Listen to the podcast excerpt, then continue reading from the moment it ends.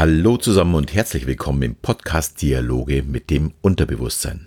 Der Podcast, in dem du erfährst, wie du funktionierst und vor allem, was du mit diesem Wissen anfangen kannst. Mein Name ist Alexander Schelle und heute spreche ich über ein sehr interessantes Experiment. Das sogenannte Marmeladen-Paradoxon. Der Podcast ist eine Zusammenarbeit mit meinen beiden Kollegen Rainer Mees und Thomas Heinin und ist ein Teil unseres Projektes, das Blackbox-Protokoll. Wir bieten Seminare zum Thema Persönlichkeitsentwicklung und dabei speziell die Sicht, welche Rolle das Unterbewusstsein in unserer Entwicklung, in unserem täglichen Leben spielt. Wer mehr dazu wissen möchte oder uns mal in einem unserer Seminare in München, Köln oder Berlin besuchen möchte, ja, für den haben wir euch einen Link in die Shownotes gestellt. Ja, in der Doppelfolge von letzter Woche hat euch Thomas was über Entscheidungskonflikte erzählt. Mir ist dazu gleich ein Experiment aus dem Jahr 2000 eingefallen, das Marmeladenparadoxon. Durchgeführt in einer Feldstudie in Kalifornien von China Linger und Mark Lepper.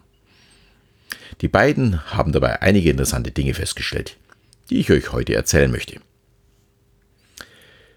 Ja, um was geht es bei diesem Experiment genau?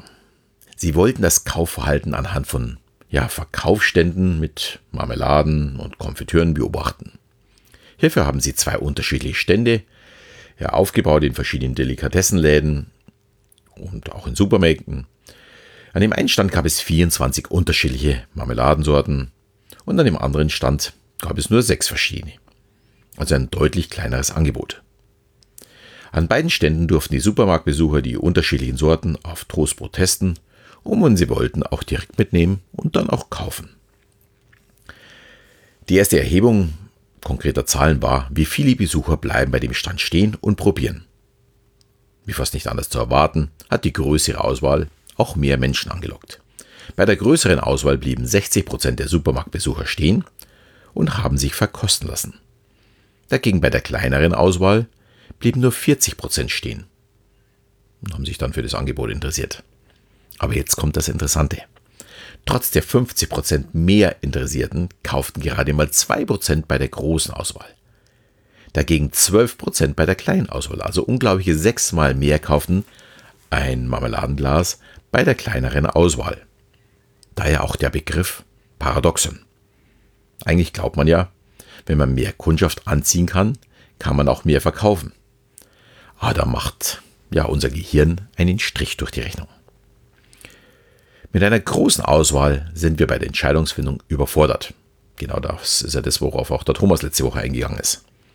Und bevor wir dann eben eine falsche Entscheidung treffen, treffen wir, zumindest die meisten von uns, einfach keine Entscheidung. Das Problem dabei ist auch, egal was wir machen, wir werden nicht zufrieden sein. Treffen wir keine Entscheidung, sind wir unzufrieden. Wenn wir eine treffen, überlegen wir, ob es die richtige war oder ob es noch vielleicht eine bessere Lösung gegeben hätte. Barry Schwartz erklärt in seinem Buch Die Anleitung zur Unzufriedenheit, warum weniger glücklich macht, übrigens sehr zu empfehlen, sehr anschaulich, dass uns eine große Auswahl leider immer ja, zur Unzufriedenheit führt. Und egal, was wir in unserer ja, Konsumgesellschaft haben möchten, es gibt immer eine riesige Auswahl. Und dadurch haben wir auch eine hohe Erwartungshaltung, die wir aber so nie erfüllt äh, bekommen. Wir denken immer daran, dass eine andere Entscheidung doch noch besser gewesen wäre. Ja, was können wir aus diesem Wissen lernen?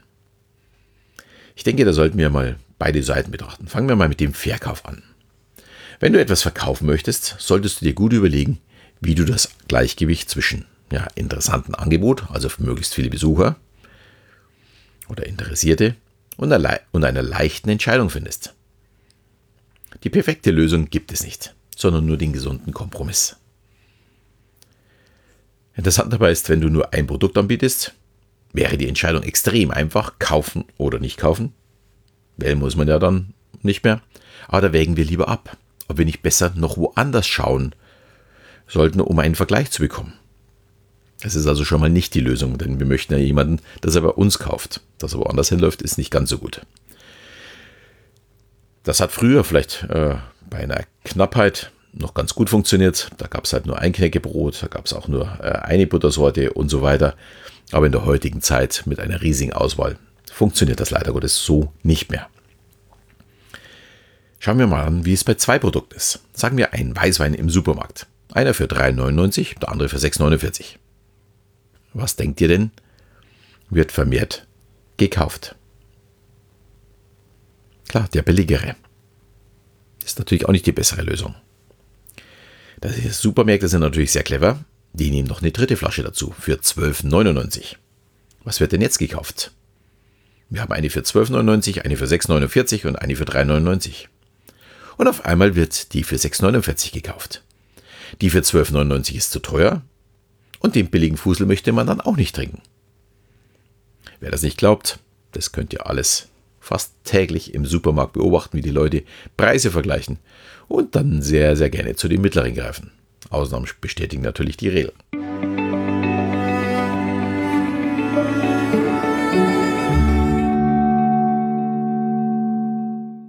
Sehen wir uns mal an, warum wir bei einer großen Auswahl nicht kaufen.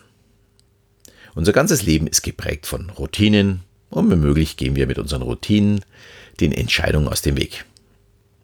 Wer von euch bestellt sich denn beim Italiener immer die gleiche Pizza? Oder nimmt in jeder Eisdiele die gleiche äh, Sorte Eis, egal wo auf diesem Planeten ist? Nicht erschrecken, das ist völlig normal. Wir möchten uns nicht jedes Mal mit einer Entscheidung belasten. Außerdem waren wir beim letzten Mal auch sehr zufrieden. Klar könnte eine andere Eissorte noch besser schmecken, aber es steht, besteht auch das Risiko, dass sie eben dann nicht so gut schmeckt. Also lassen wir es dabei und bestellen wieder Schoko und Banane oder was, was auch immer. Ich mache das natürlich auch nicht anders. Außer ich entscheide schon vorher, dass ich etwas ausprobieren möchte. Aber wenn wir zufällig an einer Eisdiele vorbeikommen und ich nicht bewusst darüber nachdenke, gibt es drei, vier Sorten, die dann vollautomatisch bestellt werden. Erst danach denke ich darüber nach und lache dann auch über mich, da ich wieder in diesen Automatikmodus gefallen bin. Was ja jetzt mal grundsätzlich nicht schlecht ist. Der Grund für diese Automatismen ist das, was Thomas schon letzte Woche erklärt hat, ist unser Energiesparmodus. Unser Gehirn benötigt so 20 bis 25 Prozent unserer Energie. Was wäre, wenn wir jetzt auch noch alles bewusst entscheiden würden?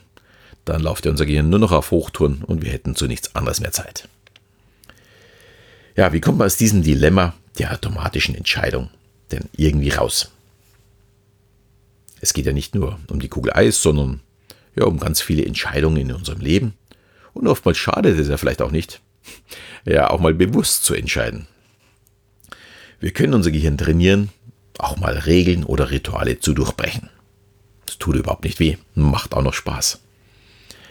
Die meisten von euch werden wahrscheinlich zu Hause einen festen Sitzplatz haben, wenn es Essen gibt. Setz dich morgen mal auf einen anderen Platz. Und falls du Familie hast, schau mal, wie diese reagiert und verändere deinen Platz, äh, wenn du irgendwas Neues machen möchtest. Ich habe zum Beispiel drei unterschiedliche Plätze auf der Terrasse, wo ich gerne lieg, nachdenke, lies, kreativ bin. Aber immer wenn ich ja irgendwo gedanklich hänge oder mich etwas ablenkt oder ich einfach eine neue Idee bekomme, ändere ich meinen Platz. Und das mag man gar nicht glauben, wie sehr dieses hilft, um eine neue Sichtweise zu bekommen. Das funktioniert wirklich super. Ja, und es ist genau genommen auch ein Ritual, ein Ritual für Neues. Also so ganz ohne Ritual kommt man scheinbar nicht aus. Auch ich nicht. Aber wenn man schon weiß, kann man dieses Jahr für sich einsetzen und arbeiten lassen. Ja, oder probier auch mal neue Rezepte aus. Oder trink mal einen außergewöhnlichen Tee statt immer wieder Kaffee. Das Spannende dabei ist, wenn du das tust und dir einen Tee machst und am nächsten Tag dann wieder einen Kaffee trinkst, du wirst merken, wie du den Kaffee auf einmal wieder viel mehr genießt und nicht nur reinschüttest. Rituale und Gewohnheiten machen das Leben einfach. Interessant macht es aber das Neue. Jede neue Entscheidung gibt dir die Chance auf eine neue Erfahrung. Und das kann doch nicht so schlecht sein, oder? Also leg los, habt Spaß im Leben und bestellt in der nächsten Eisdiele mal Biereis oder Gurke Tonik oder für Schubeck-Fans Ingwer-Eis. Allerdings übernehme ich keine Garantie für den Geschmack, aber ich bin mir ganz sicher, ihr werdet ganz viel Spaß dabei haben. Ähm, das haben wir mit der Familie auch schon gemacht. Schmeckt nicht immer alles, aber man hat zumindest viel Zeit zum Lachen und zum Miteinander Spaß haben. Ja, und damit bin ich schon am Ende und damit auch wir ganz viel Spaß beim Erstellen dieses Podcasts haben, bitte ich euch darum, uns zu bewerten. Nur so haben wir die Chance zu wachsen. Dann nehmt euch vielleicht mal auch zwei Minuten Zeit für eine kleine Rezension. Ihr helft uns dabei weiter zu wachsen, uns auch mal Feedback zu geben. Ja, und letztendlich unsere Ziele zu erreichen. Vielleicht äh, wollt ihr ja was ganz was anderes hören, als wie das, was wir immer erzählen. Vielen, vielen, vielen Dank dafür. Ja, in diesem Sinne verabschiede ich mich auch im Namen von Thomas Heine und Rainer Mees. Am Mikro heute Alexander Schelle und bis zum nächsten Mal, wenn es wieder heißt Dialoge mit dem Unterbewusstsein.